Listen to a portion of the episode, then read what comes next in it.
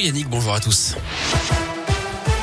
On commence par vos conditions de circulation dans la région. Elles sont fluides actuellement à la une cette soirée spéciale hier soir sur TF1 avec 8 des 12 candidats à la présidentielle qui étaient réunis euh, sur le plateau. Il a notamment été question des retraites.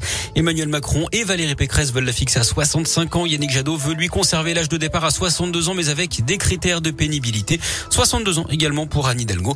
Marine Le Pen propose de son côté de l'adapter en fonction de l'âge auquel on a commencé à travailler.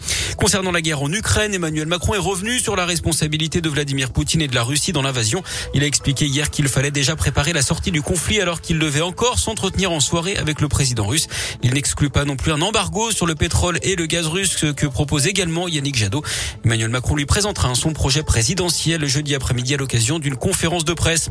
En parlant de la présidentielle, le gouvernement fait un geste envers les fonctionnaires avant le premier tour avec le dégel du point d'indice avant l'été, ce qui veut dire une augmentation pour les 5,7 millions d'agents publics. Les suites de l'affaire du bébé abandonné dans une poubelle à Montbrison dans la Loire, la mère de l'enfant a été mise en examen pour tentative de meurtre.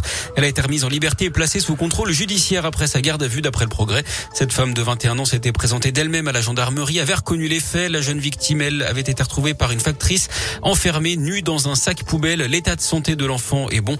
L'enquête se poursuit. Attention, si vous avez acheté du gruyère râpé à Leclerc, ça concerne les sachets de 500 grammes de la marque Les Croisés. Il pourrait y avoir des morceaux de plastique translucides à l'intérieur. Il est évidemment demandé de ne pas le manger, de le ramener en magasin pour se faire rembourser. Ça concerne les paquets dont le numéro de l'eau se termine par 1315 jusqu'à 1430. Verdict attendu aujourd'hui dans le procès d'un ostéopathe jugé à Lyon pour le viol d'une patiente. La jeune femme aujourd'hui âgée de 27 ans aurait été agressée lors d'une séance en 2014.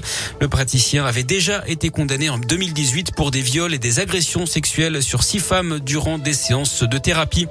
Et puis en bref également dans l'actu ce nouvel interrogatoire de Salah Deslam aujourd'hui devant la cour d'assises spéciale de Paris. Le survivant des commandos djihadistes du 13 novembre 2015 doit être interrogé sur son rôle dans les préparatifs de ces attentats qui avaient fait 130 morts à Paris et à Saint-Denis. On passe au sport avec du basket et la Gielbourg sur les parquets. Ce soir en Eurocoupe, déplacement des Bressans en Turquie à Bursaspor à 20h.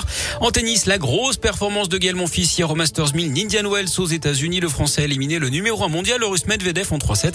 Medvedev qui va d'ailleurs perdre cette première place mondiale et la rendre à Novak Djokovic dès la semaine prochaine. L'autre Français, Benjamin Bonzi, lui été battu par l'Italien Sinner en 3-7. Et puis du foot, Karim Benzema dans la légende. L'attaquant est devenu hier le meilleur buteur de l'histoire du foot français après son doublé inscrit contre Mallorca hier soir en championnat espagnol. Le Lyonnais qui totalise désormais 413 buts en club et en sélection, deux de plus que Thierry Henry.